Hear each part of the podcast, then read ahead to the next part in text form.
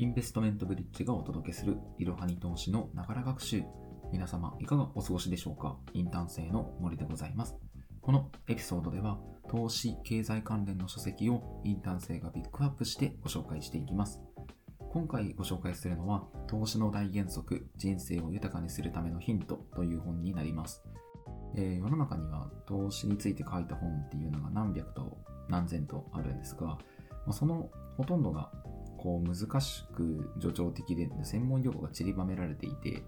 まあ、とても初心者にはなんかお勧めできるような本ではないんですが、まあ、しかしですね、この本はこう最も基本的なかつ重要な原則っていうのを整理した本の中でも、まあ、簡単に読めて専門用語もあまり出てこない読みやすい本なんじゃないかなというふうに思います。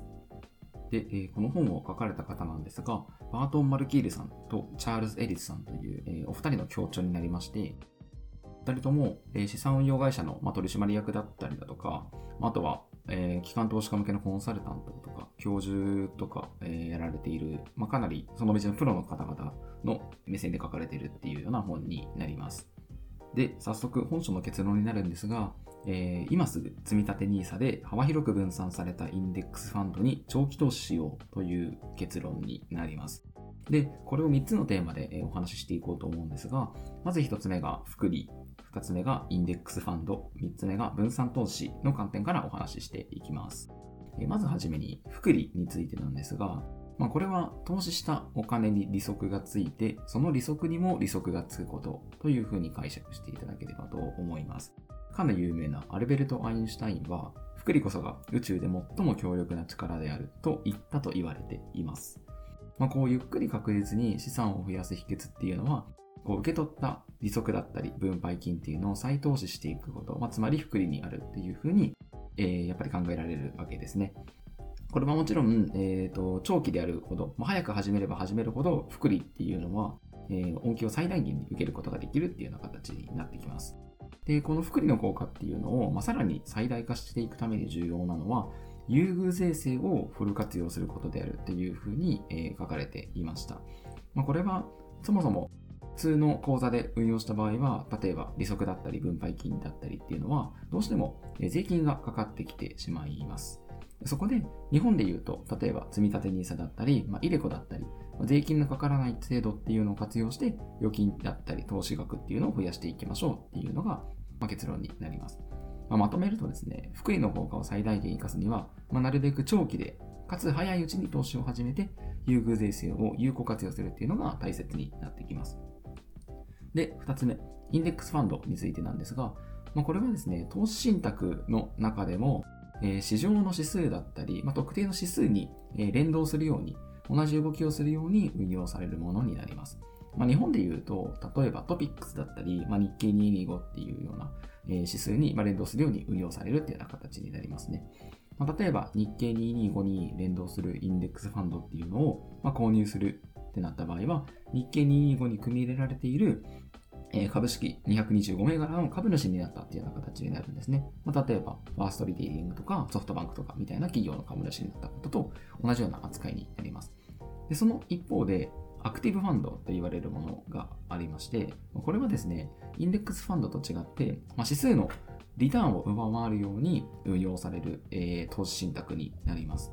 で、この2つのファンド、投資信託がある中で、えー、お二人の考えは、インデックスファンドに投資しようというようなものになります。でこの著者2人もインデックスファンドに資産の大半を、えー、投資しているというような形になるんですが、まあ、特徴がいくつかありまして、まず一つ目に、えーと、コストが非常にインデックスファンドは安いっていう点が挙げられます。ま、これは、えーと、指数に連動するように、まあ、いわゆる構成銘柄だったりを、まあ、真似するだけで、えー、いいファンドになるので、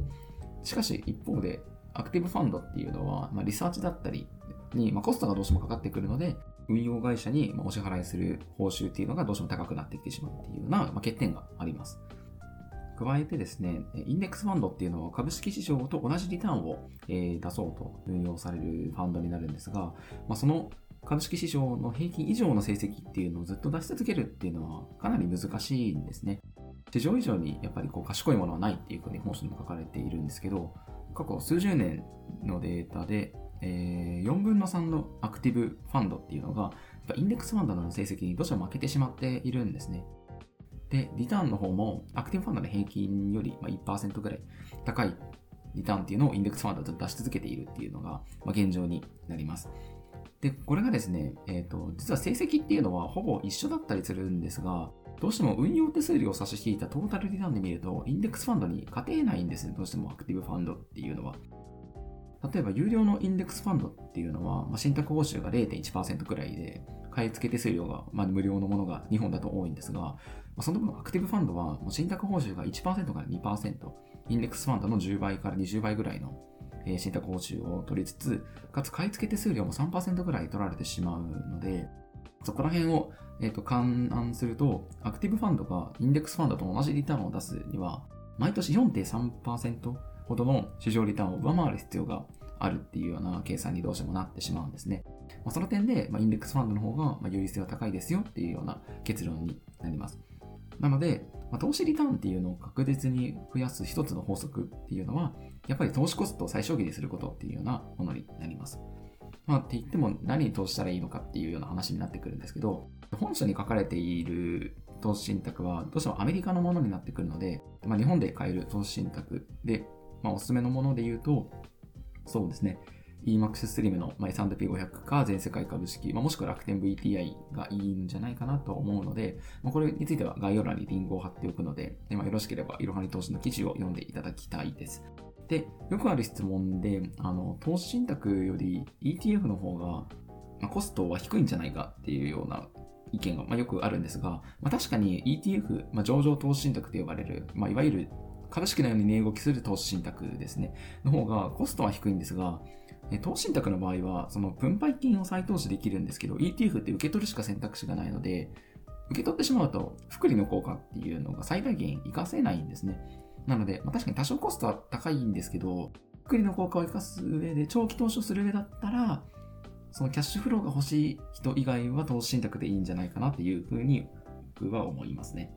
では次に、え分散投資についてお話ししていくんですが、まあ、これは、まあ、いわゆる銘柄を分散しましょうっていうのと、まあ、時間を分散しましょうっていうような、え論点に分かれています。まあ、昔ですね、エンロンっていう企業がアメリカにあったんですけど、まあ、大手のエネルギー会社で、もう本当株価がロケットみたいに上昇していた、すごい有名な企業でした。で、そこで働いていたある女性の話があったんですが、まあ、その女の人はエンロンで働いていて、まあ、退職金も全部エンロン株に全てつぎ込んでいたんですけど、まあ、実はそのエンロンっていう企業は、粉飾決算だったり、不正取引をやってたんですね。それが明るみになって、もう株価が暴落してしまったっていうような事件がありました。まあ、エンロンショックと呼ばれてるんですけど、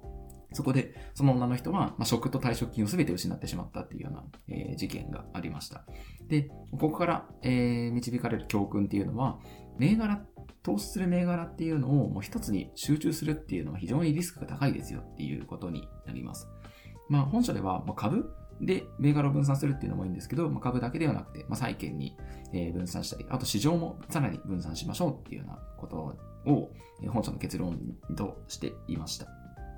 また、そういう点で、その先ほど説明させていただいたインデックスファンドっていうのは、まあ、アメリカの株式市場の銘柄ほとんど全てに投資したりだとか、例えば全世界型の株式だったら、日本の市場もあるし、アメリカの市場、他の中国の市場みたいなのにも投資することができますよっていうようなファンドもあったりするので、そういうのが大事ですよっていうような形になってきます。で、え、ー、と、まあ、本書にはですね、まあ、年齢を重ねるにつれて、まあ、株式と債券の比率をコントロールするのが、えー、いいですよっていうふうに書かれていました。まあ、これはですね、まあ、年を取ると、どうしても、その、その人が今後生み出すことができる、まあ、給料だったり、まあ、人的資本と呼ばれるものはどんどん小さくなってしまうので、まあ、その株式のように、えー、値動きが激しい資産ではなくて、債券のような、まあ、安全資産と呼ばれるものの比率っていうのを増やしていくっていうのは、まあ、非常に理にかなっているんじゃないかなとは思います。まあ、ただですね、あの、僕自身は債券に投資するのは、まあ、ちょっと微妙かなというふうに考えてまして、その本書では債券に投資する理由として、まあ、失業、リストラっていうところがやっぱり危ないよねっていうようなことが書かれているんですが、まあ、ただそれアメリカの話であって、日本でリストラってあまり現実的ではないんですよね。その本社でもファンドの上下とかが気にならない人であれば、全然全資産株式投資でも大丈夫ですよっていうような方がことが、ちゃんと銘柄が分散されていれば大丈夫ですっていうような書かれていたので、全然株式1本でも、まあ、特に若い人はいいんじゃないかなっていうふうに思いますね。この本を書かれているチャールズ・エリスさんっていう方は、今、御年85歳なんですけど、この人再建投資してないって書いてあったので、全然いいと思います。このチャールズ・エリスさんが書かれた敗者のゲームっていう本にはですね、15年以上の投資であってば、こう株式のリターンの方が債金より最終的には高くなるし、あの損失も出ないっていうような、まあ、あくまで過去のデータですけど、っていうようなものもあるので、まあ、株式一つでいいんじゃないかなとは個人的には思います。で、もう一つが時間分散になります。まあ、これはですね、すべての資産の投資っていうのを、まあ、たった一度に集中してはいけませんっていう話になりますね。まあ、これはイメージしやすいと思うんですけど、まあ、買ってすぐ暴落したら資産ほとんどなくなっちゃいますよねっていうことですよね。こう時間をかけて、ま、コツコツと、ま、定期的に投資するっていうのが、リスクを抑える、まあ、一番の近道になりますよっていうような形になります。ま、これ、いわゆるドルコスト平均法と呼ばれるやつで、こう、定額で積み立てていくので、ま、例えば株価がすごい上がって高い時は少しだけ買うことができて、株価が低い時はたくさん買うことができますよっていうような手法になります。まあ、上がったり下がったりを繰り返す相場で非常に有効な手段でして、まあ、例えば積み立て NISA だったら、まあ、年間今40万円、2023年40万円なので、毎月33,333円を積み立てるっていうような形になりますね。まあ、ただですね、ドルコスト平均法っていうのは万能ではなくて、こう、株価が下がり続けてしまうような大不況からはどうしても逃れられないっていうのがあります。まあ、そんな中、本書では、投資を途中で投げ出さないことっていうのが非常に大事ですよっていうふうに書かれています。まあ、そもそも投資を途中でやめてしまったら、その福利の効果っていうのがそこで終了してしまうので、まあ、これはかなり本質的なお話かなというふうに思います。えー、ではまとめていこうと思うんですが、えー、3つのテーマで、えー、お話をしてきました。え1つ目が福利についてです。まあ、投資したお金に利息がついて、その利息にも利息がつくっていうこと。まあ、これの最大限活かすためには、なるべく長期で早いうちに投資を始めて、優遇税制を有効活用するっていうのが大切ですっていうお話でした。で2つ目がインデックスファンドに投資しようということで、まあ、こちらはコストが安く、まあ、幅広く銘柄が分散されているということ。で、また市場のパフォーマンスっていうのに勝つのはほぼ不可能なので、アクティブファンドではなく、まあ、インデックスファンドがおすすめですよっていうことでした。で最後に、ま分散投資をしましょうということで、こちらは銘柄、市場だったり、ま会社だったりを分散して、まかつ時間も投資するタイミングも分散しましょうということでした。で、インデックスファンドなら、まあ、十分銘柄分散されているので、まあ、それを購入していただければいいんじゃないかなというふうに思います。で、一度に全て投資するのではなく、ドルコスト平均法で、まあ、コツコツと積み立てていくのがいいですよということでした。なので、これを全てまとめると、今すぐ積み立て NISA で幅広く分散されたインデックスファンドに長期投資しようというような形になります。まこの他にですね、著者お二人の提唱する、ま9つの基本ルールだったり、暴落した時にえー、大事な大原則が書かれているので、まあ、ぜひ本書を手に取ってみてはいかがでしょうか。まあ、この本を書かれているお二人は、まあ、一流の大学で、ま教鞭を取られたりだとか、ま世界中の投資委員会で仕事をしてきたような、まプロ中のプロの方々になるんですね。まその二人が、こう、インデックスファンドに投資すればいいですよっていうふうにおっしゃってますし、投資してよかったっていうふうにやっぱり書いてあるので、まあ、やっぱり投資初心者からしたら、まかなり最強な投資方法なんじゃないかなと僕自身思いますね。投資信託を100円からできるものがほとんどなので、こう証券口座を開設拒否されましたみたいな人以外は誰でも始めることができるっていうのがやっぱり大きなメリットでもありますよね。この福利の話にもあったように、こう長期で続けるっていうのがどうしても大事になってくるので、やってない方っていうのは、まあ、この、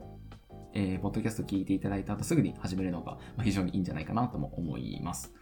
で、この本にはですね、え、いわゆるリバランスの重要性も書かれていまして、